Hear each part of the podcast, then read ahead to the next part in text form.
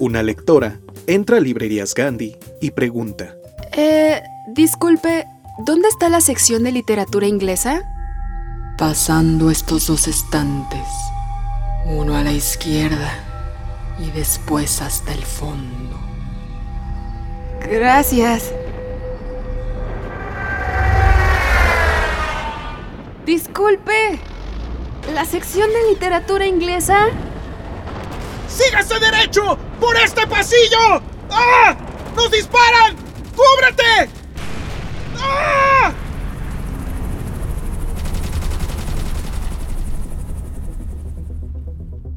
Disculpe, ¿literatura inglesa? Una noche. Su sección se encuentra pasando las obras de Julio Verne. Eh, gracias. Disculpe, señor, ¿usted me puede atender? Llamadme Ismael, pero no me interrumpa. Estoy cazando a Moby Dick. Uf, al fin llegué. En este podcast te traemos muchos mundos literarios. Encuentra el tuyo. Esto es Desde el Librero, el podcast de Librerías Gandhi. Sigue leyendo, sigue escuchando.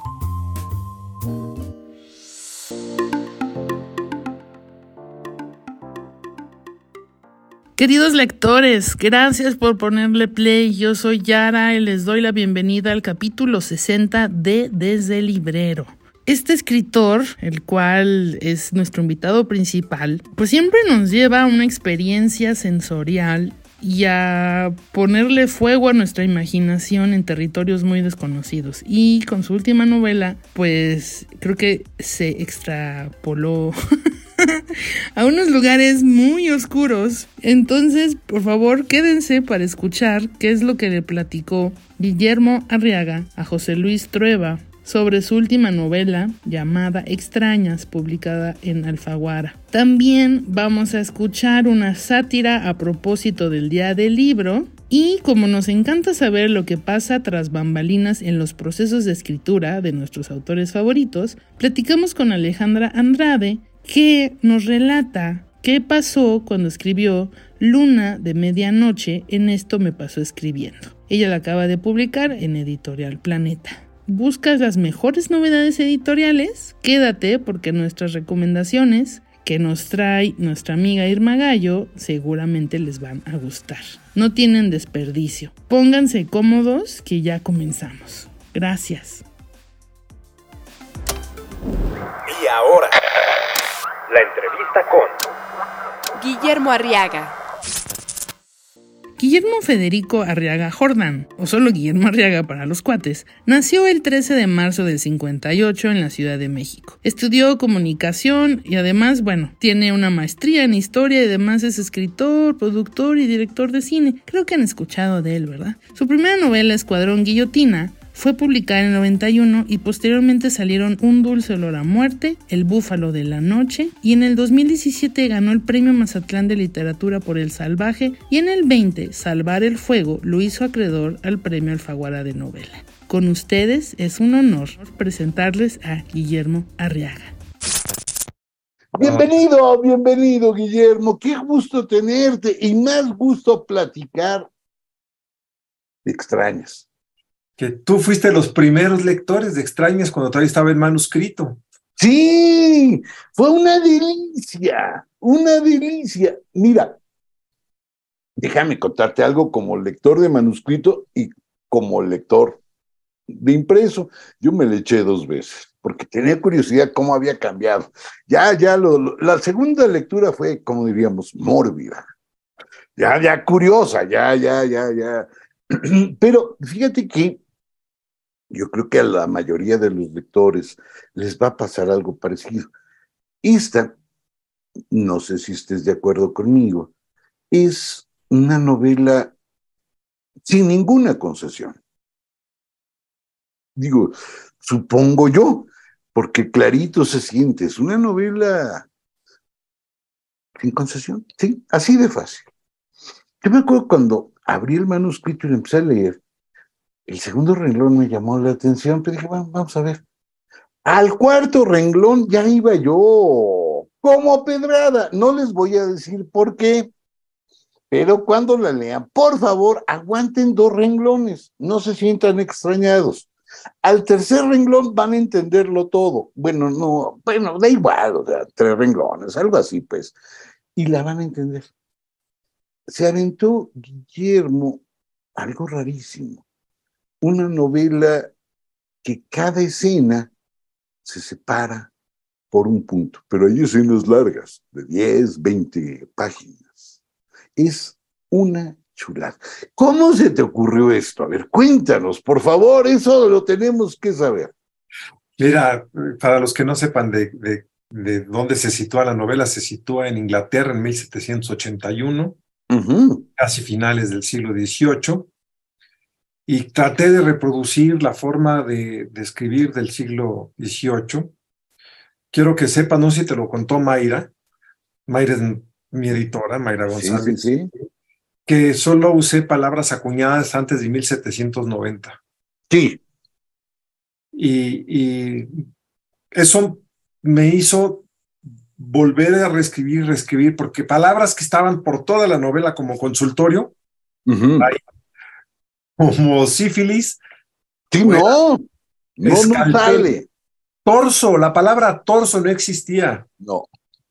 Entonces, eh, todas las palabras que usé en la novela las, fui a un diccionario especial que afortunadamente está en, en línea, lo cual me lo, hace más rápido, que me decía cuándo se escribió por primera vez la palabra y cuándo se registró en el primer diccionario de la Real Academia de la Lengua, que fue en 1780. Y entonces, con ese lenguaje, evité, no hay un solo qué, aunque o por qué. Sí. Ni uno solo, ni en la contraportada, ni en la cita. No, no, no, no, no. Eh, y, ningún adverbio terminado en mente, únicamente, exclusivamente, solamente, con el afán de darle un aire de siglo XVIII. Todo está para que se sienta que estás en esa época. Esa es la intención. Y se siente de manera inmediata. Por eso les digo que tienen que aguantar tres renglones. Si no hago esos tres renglones, vas a decir, ah, ya me metí. Ahora, tú tienes todo un lenguaje del 18, tienes toda una estructura del 18. ¿Cómo se le hace para que fluya tan bonito? Perdón que diga, el, yo te lo voy a decir con toda sinceridad, el 18 no creas que es un siglo eh, facilito, del, es tropezosito, pero tú fluyes sin bronca. ¿Cómo se le hace para trabajar con este andamiaje y que aquello corra? Mira, yo la verdad, em, cuando empiezo a escribir la novela no sé de qué se trata. Tengo una idea, obviamente tengo una idea, pero mi idea era, quiero que aparezcan estos personajes que son las extrañas, que son personajes muy fuertes y quiero, y cuando empecé a escribir me dije, tiene que haber todo un camino para llegar a ellos, no pueden llegar a ellas de manera inmediata. Tiene que haber un largo camino para entender y enfrentar y, vincularse a, un, a algo tan fuerte como las extrañas. Entonces era lo único que tenía claro. Y empecé a escribir y, y como escribo como lector, claro, sé qué va a pasar. Entonces me emociono, yo mismo me estoy emocionando con lo que estoy descubriendo que está pasando. Y eso me divierte mucho. Espero que también divierta un poco al, al lector o a la lectora. No, seguro que se divierten. Ahora, aquí hay algo que estoy a punto de creerte lo que dices, salvo por un detalle. La simetría brutal que tiene la novela. Las canijas extrañas aparecen casi en la página de en medio. Casualidad. ¿Fue casual? ¿Cómo le hizo? Digo, en, el manuscrito no se notaba, pero aquí sí se nota, por ahí de la página 280 y algo, 250 y algo, es cuando aparecen, digo, estoy mintiendo en la página 250, por supuesto, pero, pero por ahí, pues, lo cual me sorprendió, yo dije, esto sí es arquitectura y lo demás son tarugadas, ¿cómo le hizo? Me acordaba, no, no, de veras, me acordaba yo de cuando lo descubrí ahorita leyendo el libro, de esta cosa maravillosa que tiene, por ejemplo, la Casa Verde, que el incendio del burdel ocurre exactamente a la mitad. Sí, chirrión. Entonces fue churro, no me digas. Miente, tienes que mentir con esto. Ya, ya te decía una cosa, yo creo que el inconsciente es, tú lo sabes, tú eres escritor, José Luis. Sabes que nosotros escribimos con el inconsciente. Sí. Y que no hay, no hay, no hay una voluntad. Por más, por más que quieras tú organizar una novela, por más papelitos que pongas y tengas tu final, no hay voluntad. yo no puedo decir te voy a escribir un gran libro. Es imposible. No. no. te puedo decir voy a, voy a, voy a, hacer un bestseller, una novela súper comercial. No, puedes. No se puede. No puede. No, no, Ojalá se pudiera hacer el que el plan saliera. Te sentirías más o menos tranquilo, pero, pero el descubrimiento es real. Entonces, el inconsciente yo creo que mide los tiempos. El inconsciente, no el consciente. Tú no puedes planearlo. Es el inconsciente el que te va, el que va haciendo el ritmo de la novela. Bueno, eso, eso creo, es una, es una tesis, no, no, no es una certeza. Y yo creo que dio, dio esa casualidad porque de alguna manera el inconsciente lo está, lo está, lo está procesando el inconsciente. No el consciente, porque por más que quiera yo que acabe a la mitad, va a ser imposible. Sí. Y acabó, y, llega, eso es fascinante. Y tú sabes, este, le quité muchísimas páginas. Cuando tú la recibiste, ya la había quitado yo 214 páginas. Todavía un día antes de, irse a, prensa, le dije, Mayra, sé que me vas a matar, pero tengo 320 correcciones y le quité ocho paginitas más. Guillermo, ya, ya está formateada para irse a imprenta. Por favor, te lo ruego. Te lo pido, te lo pido. Son 320 correcciones. Nada más. Nada más. ¿No? Pero no son tantas. 320 no son tantas. Pero ya estaba, ya había, hecho las 240 en, tus sugerencias y en las de otros, ya las había hecho, más las que había hecho antes. Estas fueron de la última semana y dije, voy a hacer una última revisada, una última. Es que es duro entregarla, porque ya después de entregada todo es irremediable.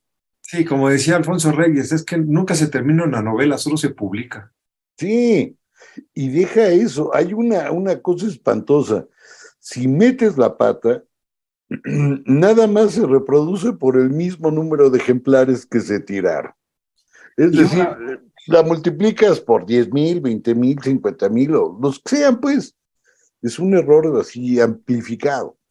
Sí, lo sé, y fíjate, después de tantas correcciones y de tanto meterle mano, digo, veo cosas ahorita que, ¿cómo se me fue? Pero ni modo, a lo mejor el inconsciente dice, deja que las tenga y ya. Sí, ya. Ahora, platícame la novela, varios médicos que salen, médicos, digamos, de del norte de África, salen médicos ingleses, pero hay uno de ellos, este médico borrachísimo, este médico que le tunde al ajenjo con una furia que, bueno, no tienen ustedes una idea, por eso lo prohibieron, por este doctor han de haber prohibido el ajenjo, porque sí hace daño. ¿De dónde salió ese médico? Perdón pues que haga una pregunta tan, tan específica, pero es que cuando entren a la, a la novela y vean ese médico, no les va a quedar más remedio que o amarlo u odiarlo, no tiene punto medio, o sea, no, no, no, no, no, no, yo lo adoré, me pareció un tipo repulsivamente adorable. Mira, el, el, la genjo, la absenta, yo tuve por primer contacto con la, yo soy abstemio, nunca he bebido alcohol, pero en el aeropuerto de Ámsterdam, hace muchos años que llevé a mis hijos, vi por primera vez la absenta. Era la absenta con una, una, un cuadro de Van Gogh que se llamaba Absenta Van Gogh, con la raíz del ajenjo adentro, con las ramitas del ajenjo. Y obviamente es una bebida que ha tenido una, una leyenda de, de, de abrir así que las puertas de la percepción. El grado de alcohol es mínimo de 70 grados y eso anda por 80 más las propiedades alucinógenas del ajenjo hacen una bebida que quienes la beban dicen te da una lucidez poco común. Y el, el, ajenjo, el absenta, se produjo industrialmente en 1804, pero ya desde antes el doctor Pierre Ordiner, que huyó de Francia por la revolución, estaba creando la absenta como una medicina. Por eso el alto grado de alcohol y por eso el ajenjo, porque se supone que depuraba el organismo y limpiaba el organismo. Y cuando lo descubrieron los, los, los artistas, y en este caso el médico de la novela, pues siente que se le abre el mundo para dar mejores diagnósticos. Ese personaje, ¿cómo nació? Cuéntame de él. Yo, yo, yo quiero saber su vida íntima. Pues mira. Que algo sabemos de ella en la novela, pero, pero, pero, ¿cómo fue parido, pues? Pues como te digo, como escribo como lector, yo no sabía ni siquiera cómo era físicamente o cómo era su personalidad. Yo simplemente pensé en este genio, que es un genio. Sí. Está completamente embotado, las 24 horas está embotado de alcohol, pero es un genio. Es un genio que, que aún en su borrachera, sus diagnósticos son, son precisos. y, y me gustó que fuera un personaje que usa la cultura, la vasta cultura que tiene, su vasto conocimiento de, la, de, las culturas, de civilizaciones, lo que lo convierte en este gran experto. En la novela también hay infinidad de criaturas que parecen salidas de una película de Todd Browning. Sí. No, no, no, no, no. El señor Browning era una hermana de la caridad, digo, para decirlo claramente, junto a ti.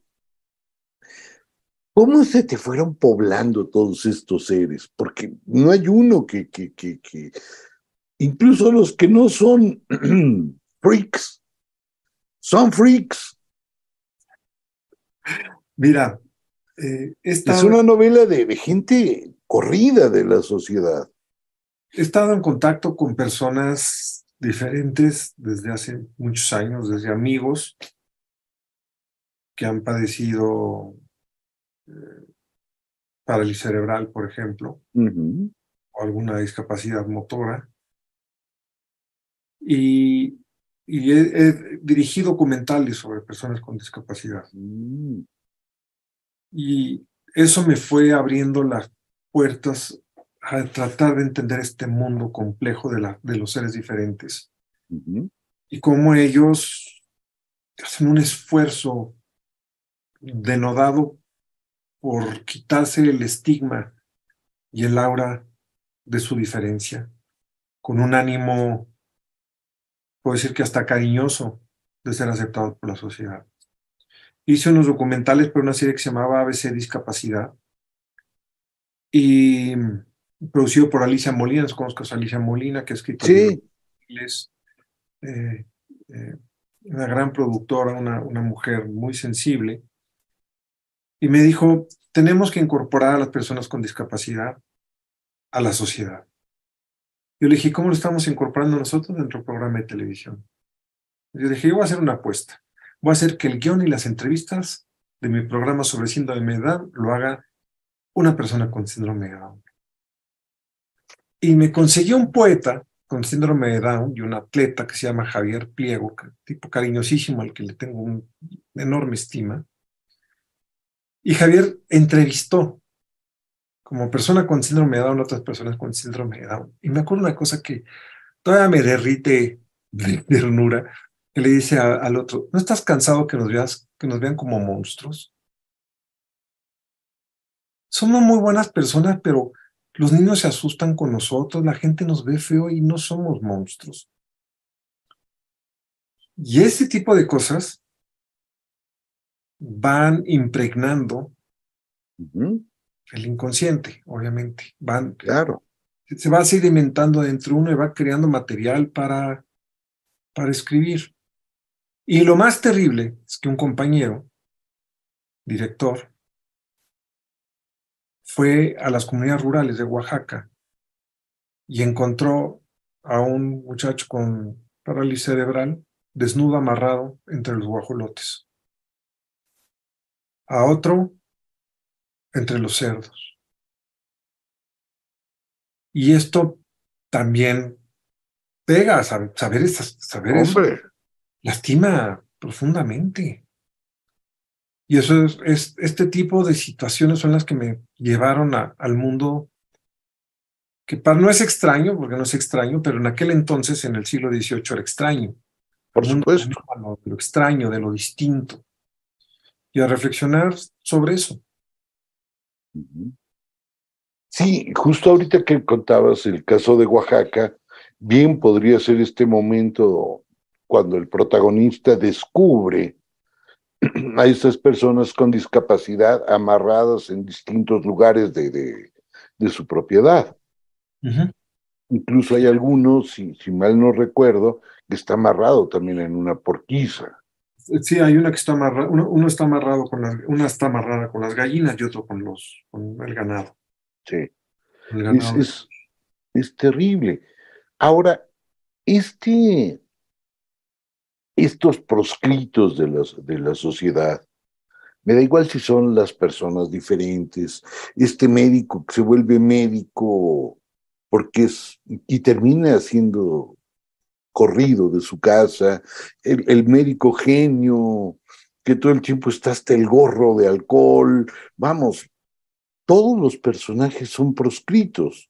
Quizá los únicos que no son los médicos que viven en África, parece que son los únicos que sí son aceptados socialmente, pero de resto creo que no hay uno que, que, no lo tenga. Los ladrones, es, es, es una novela de proscritos.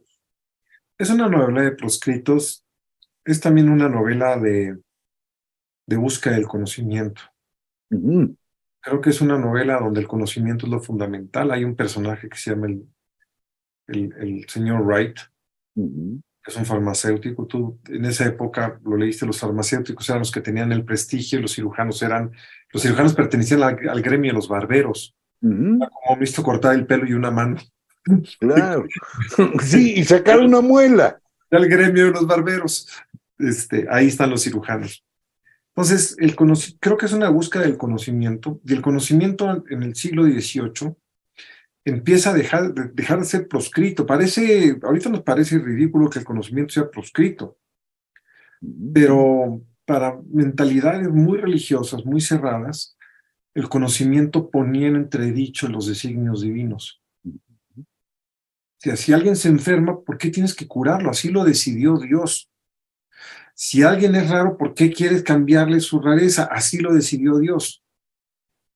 O sea, son decisiones de Dios y nosotros no tenemos por qué cambiarlas.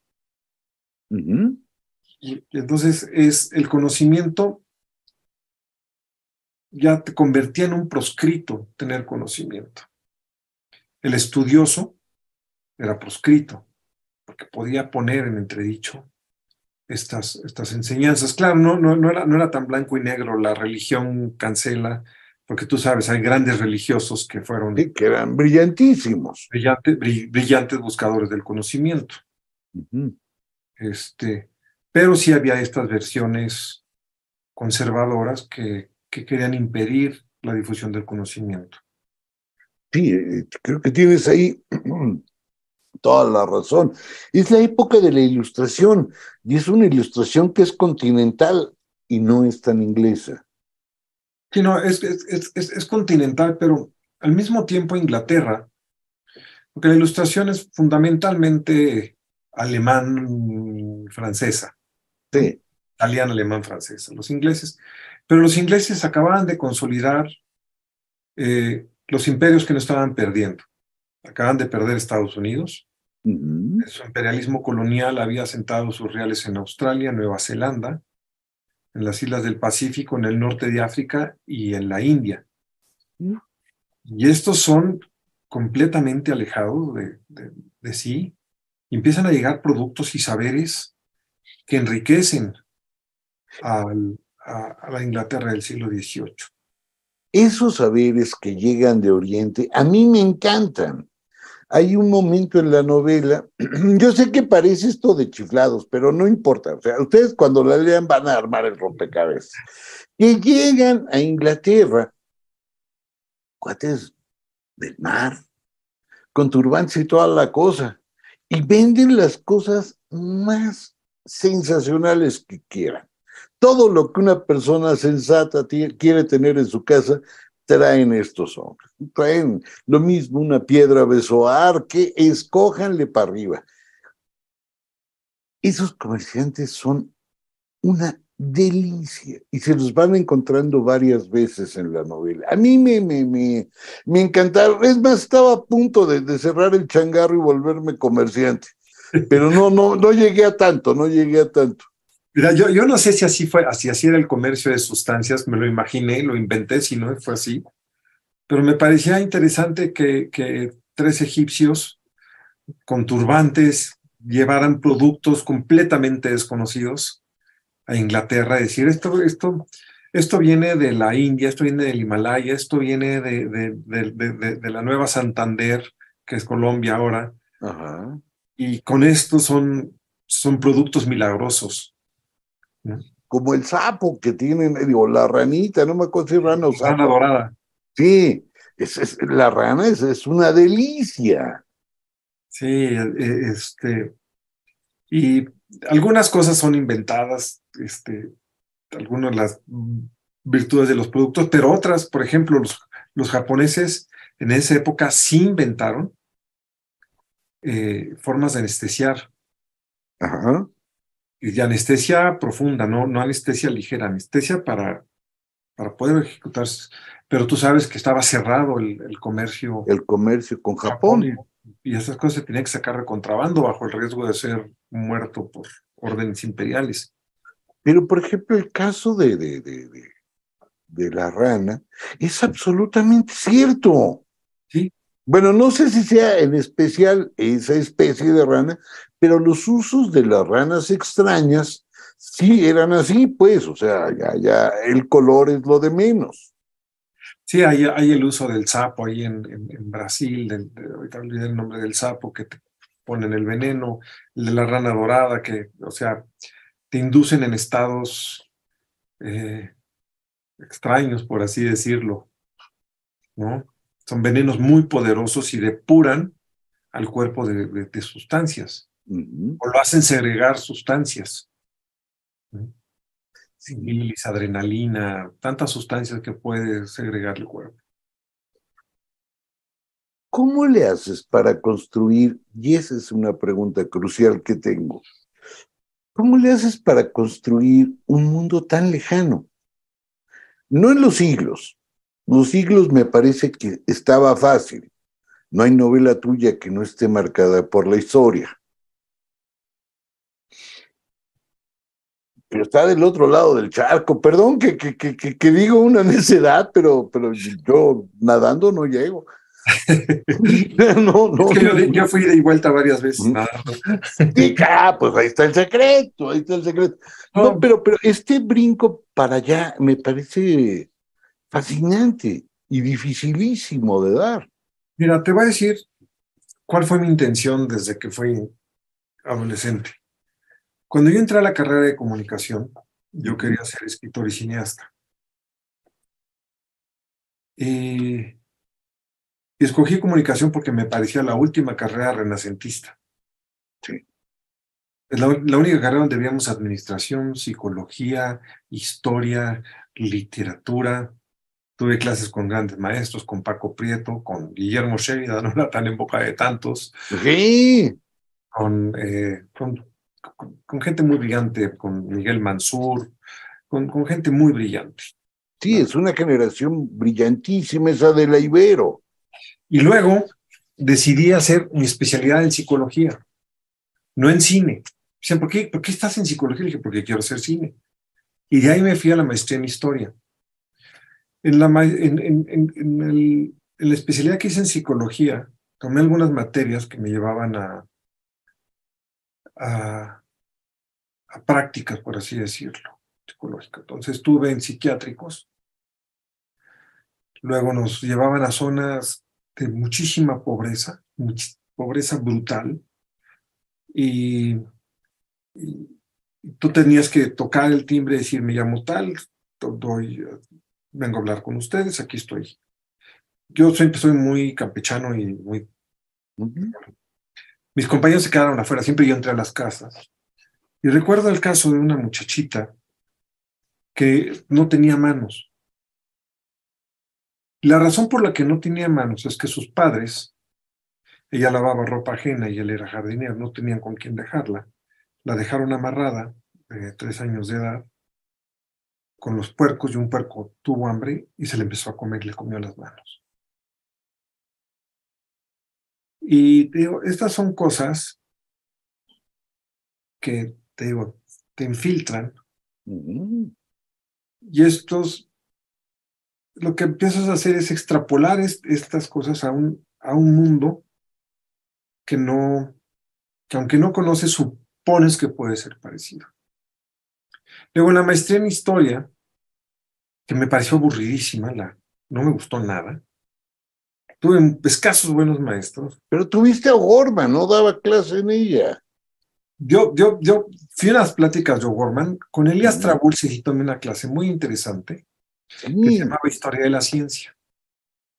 Entonces, también se empapa uno de esas cosas de la historia de la ciencia de Trabulsi, ¿no?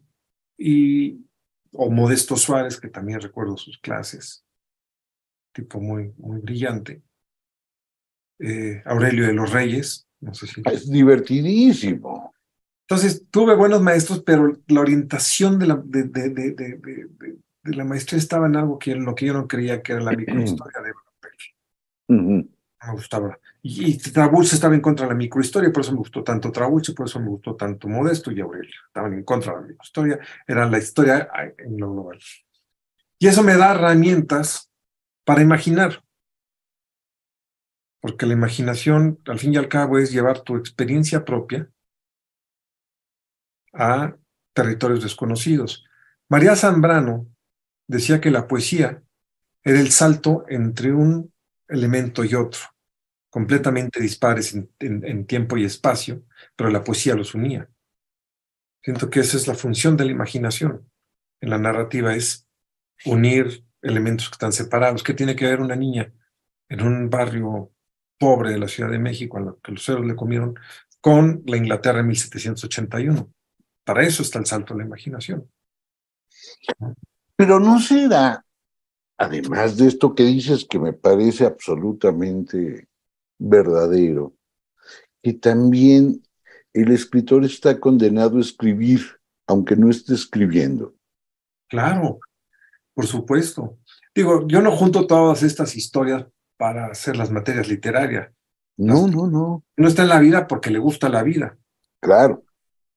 Y bueno, y, también, eh, aunque no soy un experto en la historia de Inglaterra, conozco, no, no puedo decir que soy un experto en Inglaterra, pero mi hermano vivía ahí 12 años, lo fui a visitar, varias veces fui a hacer em, viajes de trabajo, ya fuera con películas o con libros, hice travesías por decenas de ciudades de Inglaterra, a las que casi nadie va. Nottingham, por ejemplo, del famoso sí, Robin Hood. o, Manchester, o Canterbury, o Reading, donde estuvo Oscar Wilde en la cárcel. Eh, son tantas que ni recuerdo a cuáles fui, ¿no? Eh, entonces empiezas a oír el lenguaje, a ver los, los pops, a ver el, campo, cómo, cómo, es el campo, me fui en tren a Edimburgo, recorrer Edimburgo, no entender nada de lo que dicen, entrar en los restaurantes populares y eso te, pues te, vas empapando un poco de, de, de, ese mundo y te empiezas a traspolarlo a la novela. Y el resultado final a mí me encantó. Ah, muchas gracias. He de decirte que yo la disfruté de principio a fin, de principio a fin. Y perdón que lo diga, mil páginas de principio a fin, no, no creen que es poca cosa. Eso es. Una pregunta solo de chisme. ¿Tú escogiste la ilustración? Yo escogí, es, es un cuadro de un pintor que admiro mucho que se llama Guillermo Lorca García, del cual me, me, me, me presentó su trabajo mi querido amigo Diego Pernía. Mm. Y, vi el trabajo de, de, Lorca y, dije, tiene que ser la portada. Es la portada del libro. Maravillosa. A mí me parecía una de las portadas más difíciles de hacer, porque siempre corre, con una novela como esta, corres el riesgo de echarla a perder con la portada. Creo que es la portada que mejor cuenta la historia de esta novela. Sí. Tienen que llegar al final para entender por qué la Eso, exacto. Pero es, es el final, es el final de la novela. Sí, está bien contada. Es, es verdaderamente un, una, una, una maravilla. Guillermo, yo te quiero dar las gracias. Te quiero dar las gracias tres veces tres veces, como siempre. Una ya te la he dado muchas veces, pero no me cansaré de dártela. Gracias por este. Gracias, de verdad. Muchas gracias.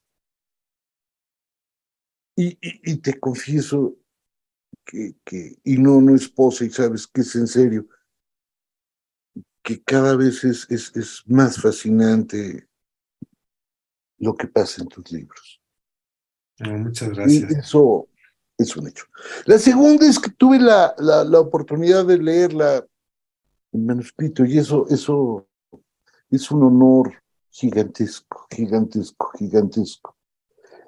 Y por último, te quiero dar las gracias por el honor que me hiciste y sobre todo por muchas tardes memorables. Hoy, en Breviario Cultural, te presentamos Día del Libro.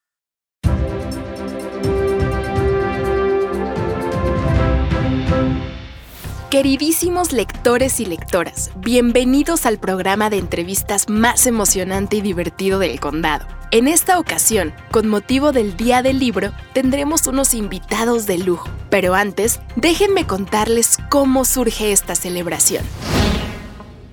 La fecha elegida para festejar a nuestros compañeros de insomnios, a nuestra fuente de conocimiento, a nuestros amigos de risas y llantos hechos de tinta y papel es el 23 de abril en honor al aniversario luctuoso de Miguel de Cervantes y William Shakespeare, dos de los escritores más importantes de la literatura universal quienes dejarían este plano en esta misma fecha del año 1616. Durante esta celebración se realizan diferentes actividades en todo el mundo para fomentar la lectura y promocionar la industria del libro, como ferias, concursos literarios, presentaciones de obras y lecturas públicas. En esta fecha tan especial, agradecemos la existencia de todos los libros que nos han acompañado a lo largo de la historia desde la Biblia hasta el Necronomicon, desde el poemario para los enamorados hasta el último libro fantástico que pronto adaptarán a serie de televisión. Sin duda, el mundo de las letras nos ha regalado personajes entrañables y hoy platicaremos con dos lectores y escritores que nos invitarán a adentrarnos en esta maravillosa aventura llamada literatura. Sin más preámbulos, permítanme presentarles a nuestro primer invitado. Él es Bastian Baltasar Books, protagonista de la famosa novela La historia interminable de Michael Ende. Bienvenido, Bastian. Es un honor tenerte aquí con nosotros. Cuéntanos un poco sobre el amor que tienes por los libros y cómo eso te llevó a salvar fantasía. Hola, gracias. Bueno, mi amor por los libros nació el día que supe que leyendo podía escapar a otros mundos y ser parte de historias increíbles. Como saben, Fantasía estaba en peligro de ser consumida por la nada y la única forma de salvarla era encontrar un nombre nuevo para la emperatriz infantil. Así que me adentré a este universo a través del libro y comencé mi búsqueda. Y fue una aventura increíble, pero muy peligrosa. Tuve que enfrentarme a todo tipo de criaturas, pero conocí a muchos personajes maravillosos como Falcor el dragón de la suerte, Atreyu el valiente guerrero, bueno, y por supuesto, la propia emperatriz infantil. Sin duda, acompañarte en esta travesía fue para muchos, y me incluyo, el inicio de una relación de amor con los libros y las historias fantásticas. Muchísimas gracias por tu testimonio, Bastian. ¿Algún mensaje que le quieras dar a quienes se quieren iniciar como lectores? gracias por haberme invitado. Y a todos los que nos escuchan les digo que los libros pueden inspirarnos, pueden enseñarnos cosas nuevas y darnos nuevas perspectivas sobre el mundo. Pueden hacernos sentir menos solos y más conectados con los demás. Y también pueden ser una forma de escapar cuando necesitamos un descanso del mundo real. Así que no duden en acercarse a ellos. Ahora es el turno de platicar con una gran mujer, escritora y protagonista de la novela Mujercitas de Luisa May Alcott. Bienvenida Joe March, es un placer tenerte aquí hoy. Muchas gracias, me siento muy emocionada de estar aquí. Joe, en la época en la que se desarrolla tu novela era muy difícil hacerte un renombre como escritora. ¿Cómo lidiaste con esto? Siempre había sentido una pasión por la escritura. Plasmar mis pensamientos me ha dado la libertad de explorar temas que en esa época eran considerados tabú, como la igualdad de género y la independencia femenina.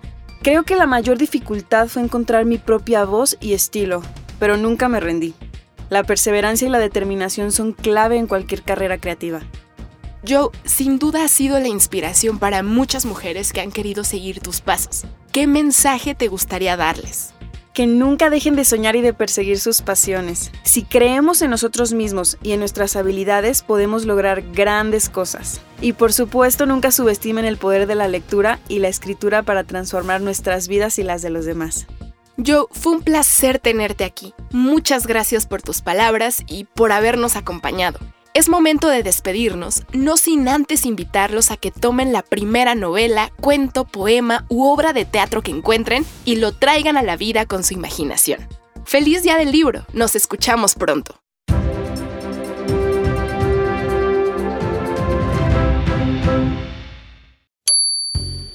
Las y los escritores pasan por muchas tribulaciones para lograr escribir y que su libro llegue hasta tus manos. Aquí nos comparten el detrás de sus obras. Te presentamos Esto me pasó escribiendo.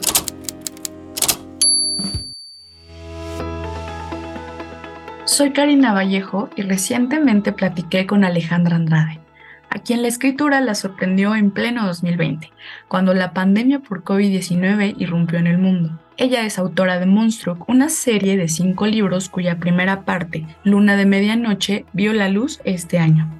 Este libro narra la historia de Billy, una joven que después de haber vivido una temporada en París, se muda a Nueva York, ciudad que para la protagonista representa un nuevo comienzo, nuevos vínculos y nuevas experiencias. Escuchemos hablar a Alejandra Andrade sobre el proceso detrás de esta, su primera novela, y los motivos que la orillaron a escribirla.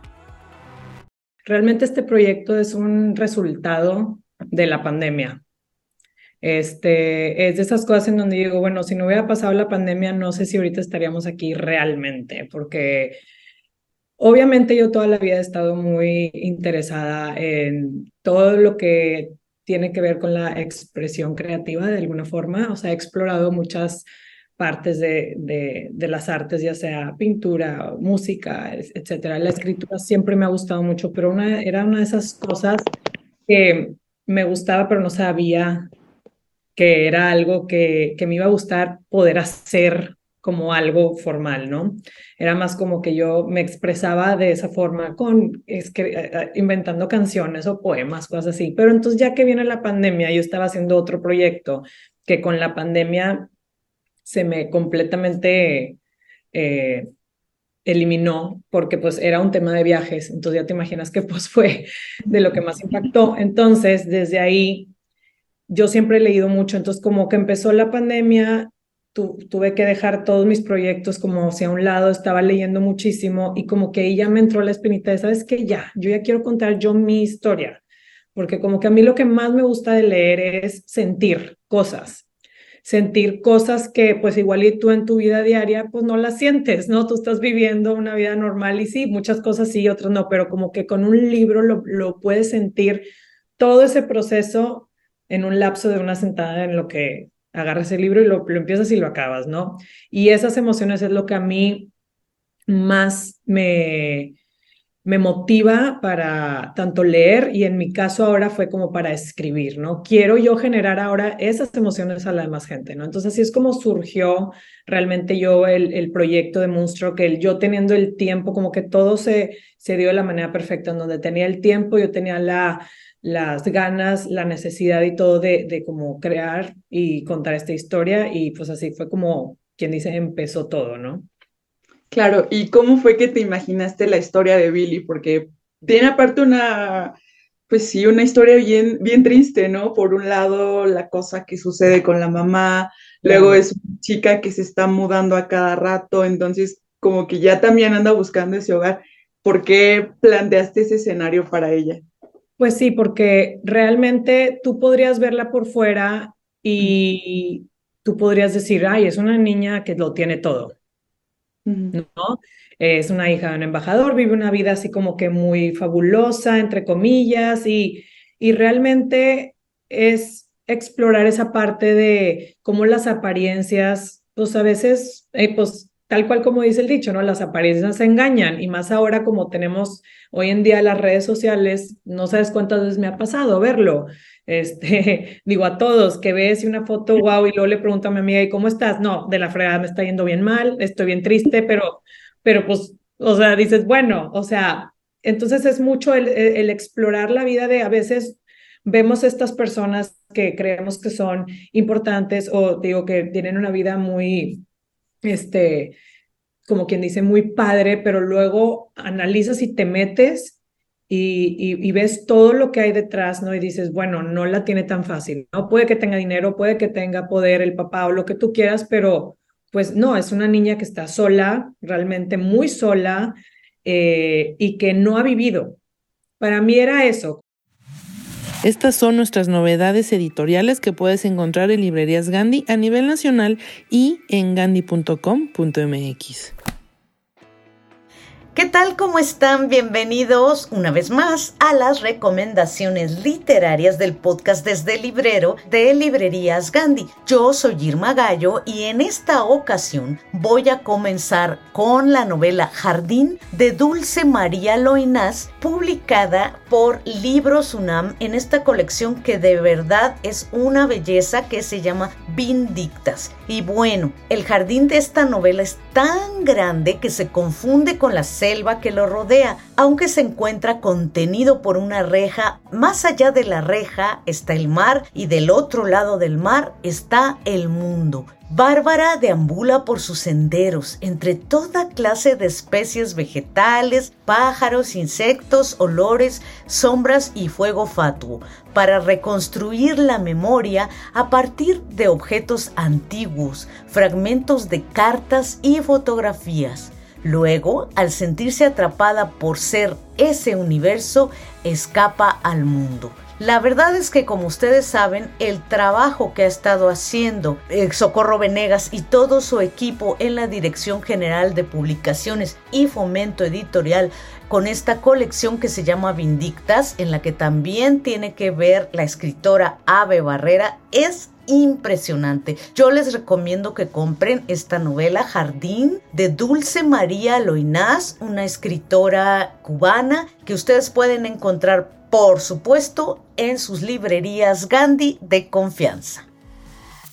Y la segunda recomendación es El tiempo de las moscas de la escritora argentina Claudia Piñeiro, publicado por Alfaguara. La verdad es que esta es una novela muy conmovedora y también muy emocionante. Yo la empecé a leer y no he podido parar. Tiene 405 páginas, pero se van como el agua. Les voy a leer un poquito de la sinopsis para que se queden picadas como me pasó a mí.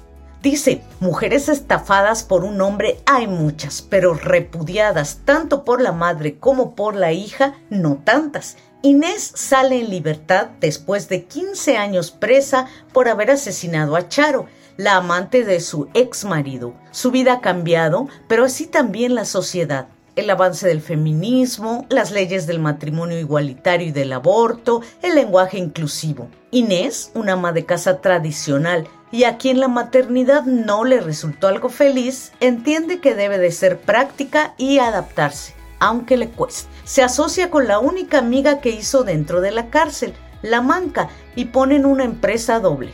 Ella se ocupa de hacer fumigaciones y su socia de investigar como detective privada. Hagan de cuenta, yo ya no leo, les voy a contar que estas son una Telma y Luis argentinas del conurbano. Y no saben cómo se les va a complicar la vida a partir de que una mujer extraña, muy extraña, se les cruza en el camino. Ya no les digo más, solo que esta novela como es muy conmovedora, tiene mucho que ver con el tema de las mujeres mayores a quienes ya casi nadie quiere escuchar, que mucha gente, la sociedad considera que no tienen nada que decir y aquí Claudia Piñeiro le da la vuelta a esta creencia y nos trae una historia maravillosa de estas dos mujeres, La Manca e Inés.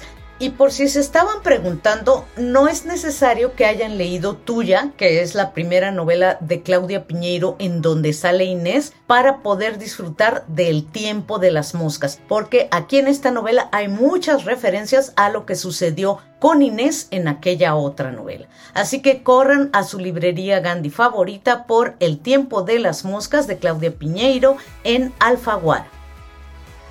Esta tercera recomendación es para quienes gustan del diseño gráfico. Se llama Extra Bold, un manual feminista, inclusivo, antirracista y no binario para el diseño gráfico.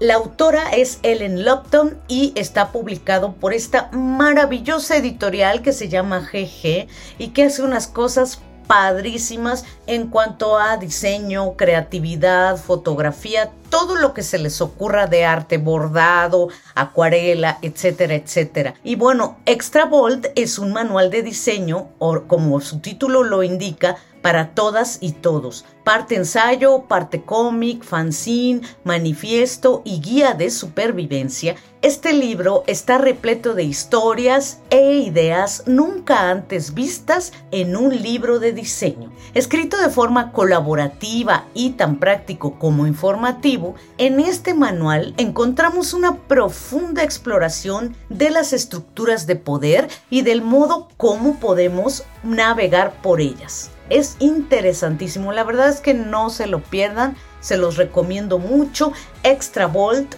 un manual feminista, inclusivo, antirracista y no binario para el diseño gráfico de Ellen Lupton en editorial GG. Bueno, y por si creen que nos estamos poniendo muy serios con estas recomendaciones, la siguiente es una novela de intriga para que se entretengan, se la pasen bien y estén siempre pensando qué va a pasar, quién es el culpable, etcétera, etcétera. Se trata de La violonchelista de Daniel Silva en Harper Collins México. El maestro de la intriga internacional Daniel Silva añade un nuevo bestseller a sus grandes éxitos, La Orden, La Chica Nueva y La Otra Mujer, con esta fascinante historia de espionaje y suspenso repleta de acción protagonizada por el restaurador de arte y espía Gabriel Alon.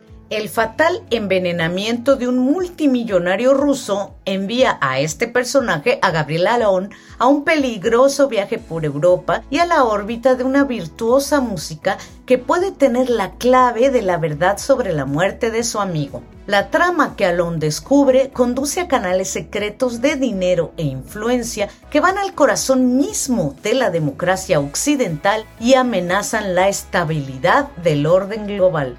No manchen, imagínense, se ve que esta novela está buenísima. No se la pierdan.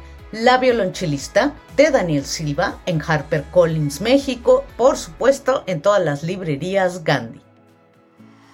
Y la última recomendación del día de hoy va a ser para La cabeza de Joaquín Murrieta de Alejandro Rosas en Planeta México. Ya sé que están pensando, ¿es la de la serie de Prime Video? Sí, es la de la serie de Prime Video. Ahora les vamos a contar un poco de qué va para quienes no hayan visto la serie o no hayan leído el libro. Joaquín Murrieta no era un justiciero, pero la gente lo creyó así no luchó por la libertad ni para defender a su gente de la ambición estadounidense, sino que se convirtió en un símbolo de resistencia en momentos en los que la muerte recorría los caminos de California. Esta es la historia real del antihéroe mexicano que se propuso ser el azote de los gringos durante la fiebre del oro, repartió el botín de sus atracos con los más necesitados y dio origen al mito del zorro. Fíjense nomás, eso yo no sabía. El reconocido escritor Alejandro Rosas reconstruye, a partir de una minuciosa investigación que retoma documentos de la época, este auténtico western sobre la vida, la tragedia y la muerte de un personaje desconocido que marcó la cultura popular para siempre. Pues se oye muy bien, ¿no? Yo creo que yo sí me voy a ir a comprar la cabeza de Joaquín Murrieta de Alejandro Rosas, publicado por Planeta México. Y esto ha sido todo por hoy. Nos vemos en el próximo episodio del podcast desde el librero con las recomendaciones literarias. Yo soy Irma Gallo. Hasta pronto. Amigos, esperamos que les haya gustado este programa, que tal vez agradezcan que sea un poco más cortito que los otros que nos aventamos, porque lo pueden escuchar de jalón, saliendo del trabajo o yendo al trabajo o cuando se echen unos 5 kilómetros corriendo, depende de qué tan rápido vayan. Eh, por favor, ingresen a revistalemas.mx, a mascultura.mx, a libreriasgandhi.com.mx para encontrar novedades, recomendaciones, la revista del mes y bueno, ahí también le pueden dar seguimiento a todos nuestros podcasts. En nuestras redes sociales, recuerden que tenemos entrevistas en vivo, recomendaciones los jueves de las novedades y eh, por supuesto pues todas las noticias que podemos brindarles suscribiéndose por favor al canal de YouTube que tenemos que se llama Revista Lemas de Librerías Gandhi y siguiéndonos en nuestras redes arroba revista Lemas y arroba librerías Gandhi. Les mando un abrazo muy grande y esperamos que este podcast haya sido de sagrado. Hasta luego.